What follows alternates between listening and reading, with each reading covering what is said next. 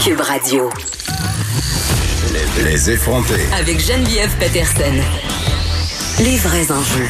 Les vraies questions. Vous écoutez Les effronter.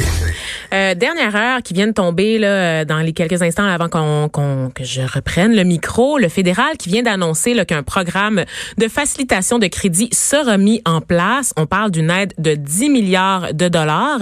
Et aussi, il y a la Banque du Canada qui baisse à nouveau son taux directeur de 50 points. Il sera donc placé situé à 0,75% Donc, des petites nouvelles économiques. Vous allez voir, on va continuer là, euh, avant la fin de l'émission. On va parler d'économie. Mais pour l'instant, on est de retour avec notre collègue Annabelle Blais, qui est journaliste au Journal de Montréal et de Québec.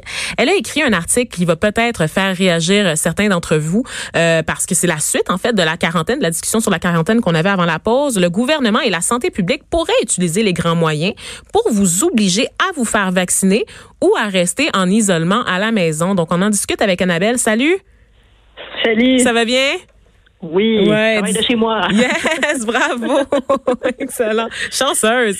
Écoute, euh, Annabelle, euh, dis-moi, qu'est-ce que, qu'est-ce que dit la loi? Parce que bon, c'est quand même gros, là, que de savoir que Oui. l'État peut nous obliger, je pense à tous ces anti-vaxxeurs qui doivent s'arracher les cheveux au moment même où on se parle, euh, de savoir que l'État a ce ouais. pouvoir-là, parce qu'on parlait des cas des employeurs, bon, qui peuvent mettre les gens en quarantaine avec un avocat en droit du travail, mais là, c'est une coche en haut quand même, là. Oui, et, et c'est très euh, étonnant. Hier, euh, j'étais à la conférence de presse donc du premier ministre Legault et du directeur euh, national de la santé publique, euh, Horacio Arruda. Et donc là, il nous disait, bon, on demande aux gens de rester à la maison. Là, je me suis demandé, mais jusqu'où vous pouvez aller pour nous obliger à suivre euh, ce que vous nous demandez de faire? Et, euh, et c'est là qu'ils ont commencé à nous dire, ben vous savez, on peut aller très loin avec la loi de la santé publique. Donc, Mhm. je suis allée lire la loi et effectivement, c'est étonnant. Disons que, euh, ben, d'abord, la loi, elle est là, elle s'applique tout le temps, mais il faut qu'il y ait un contexte de danger d'épidémie. Donc, quand il y a cette menace-là, le directeur euh, de la santé publique à l'échelle nationale, mais il y en a aussi dans toutes les régions du Québec, d'abord, ben, il peut obliger les gens à se faire tester. S'il y a des doutes, euh, il Mhm. peut vous obliger. Il peut vous demander aussi de, de fournir des échantillons, que ce soit de, de, de salive de vos animaux, de vos plantes. Euh, tout ça, il, il- il peut l'exiger. OK. Il peut même aussi, oui, il peut même aussi exiger euh, si là, c'est sûr qu'on pense pas que ça s'applique dans le cas du coronavirus, mais la loi lui permet aussi d'exiger de la destruction, c'est le terme qui est utilisé dans la loi, de détruire donc les plantes ou les animaux qui pourraient contaminer. Donc, ça peut aller loin. Mhm. Après, ben euh, oui, les directeurs de la santé publique peuvent nous obliger à rester à la maison, peuvent nous empêcher d'aller au travail, à l'école ou euh, dans n'importe quel lieu de rassemblement. Euh, disons, il peut m'obliger moi, il peut obliger un groupe de personnes euh, s'il suspecte qu'il y a une menace plus intense ou particulière de, chez un certain groupe de personnes. Mhm. Ensuite, il y a, ben, est-ce qu'on peut me forcer à aller en isolement? Parce que disons que euh, moi je veux pas, je suis récalcitrante. Ben oui, le directeur de la santé publique, il peut pour 72 heures maximum euh, me forcer à être enfermé quelque part pour Aïe, éviter aïe. toute la toute contagion. Mhm. Après 72 heures, là, il doit demander à un juge, si disons, il veut poursuivre l'isolement, et là, il faut qu'il demande à un juge de la Cour du Québec, puis là, ben, lui va décider si effectivement euh, il faut que, que, que je reste comme ça en, en isolement. Ça peut aller jusqu'à jusqu'à 30 jours. Donc, ça peut aller très loin. C'est quand même fascinant parce que bon, on entend souvent parler de quarantaine dans d'autres pays, par exemple. là, Ça, ça se passe jamais chez nous vraiment. Mais quand on, on- on se rend compte qu'on entend parler, mais qu'on sait pas vraiment ce que ça implique, qu'est-ce que ça veut dire, tu sais, euh, au niveau là euh, du pouvoir légal de l'État face à, aux individus. Ben oui, puis c'est aussi que là, on n'a pas besoin de déclarer un état d'urgence là pour que ça, ça s'applique. Wow. S'il y a une menace, le directeur de la santé publique, il peut même justement aussi me forcer à avoir un traitement médical parce que euh, pas juste le, le vaccin, on peut penser, euh, je sais pas, pour une raison X, je veux pas le traitement, mais que je- à, à cause de ça, je risque de, de propager la contagion à tout le monde. Euh, ben oui, là, euh, ils peuvent même décider de euh, forcer à, à- à avoir le, le traitement. Et même si, disons, là, je veux pas aller en isolement obligatoire, ben là, ça c'est quand même assez fou.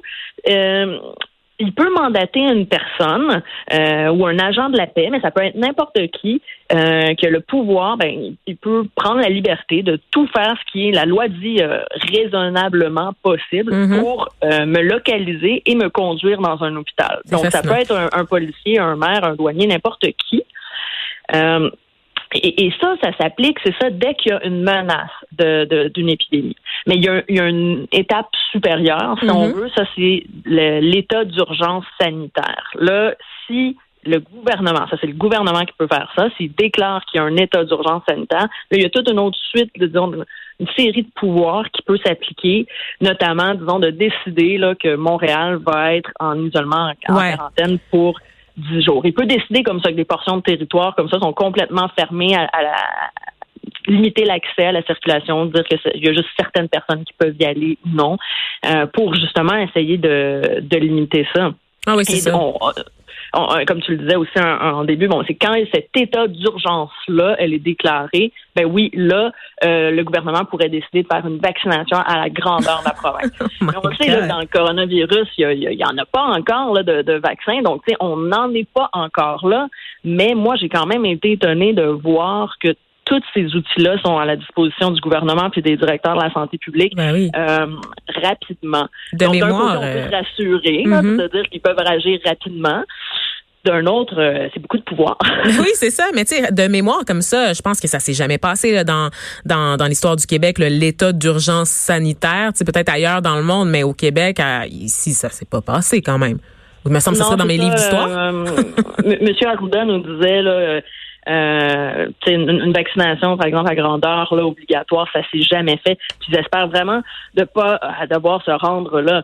Tu sais, quand je, je, là, je fais la liste de tous les pouvoirs qu'ils ont, mais on s'entend que dans le contexte aussi actuel, ben, tu sais, le, le- le directeur de la, de la santé publique, on s'imagine bien qu'il est en discussion avec plusieurs acteurs, avec Mhm. les ministres, tout ça. Donc, ça se décide pas sur sur un sur un coup de tête, là. Mais le message qu'hier euh, qu'il voulait envoyer, c'était quand on vous demande de rester chez vous, ben, tu sais, faites-le de bonne volonté, faites-le volontairement d'abord avant qu'on arrive à des mesures qui soient contraignantes, parce qu'ils sont très conscients là, s'il le faut, ils vont brimer des libertés individuelles pour le bien de la collectivité.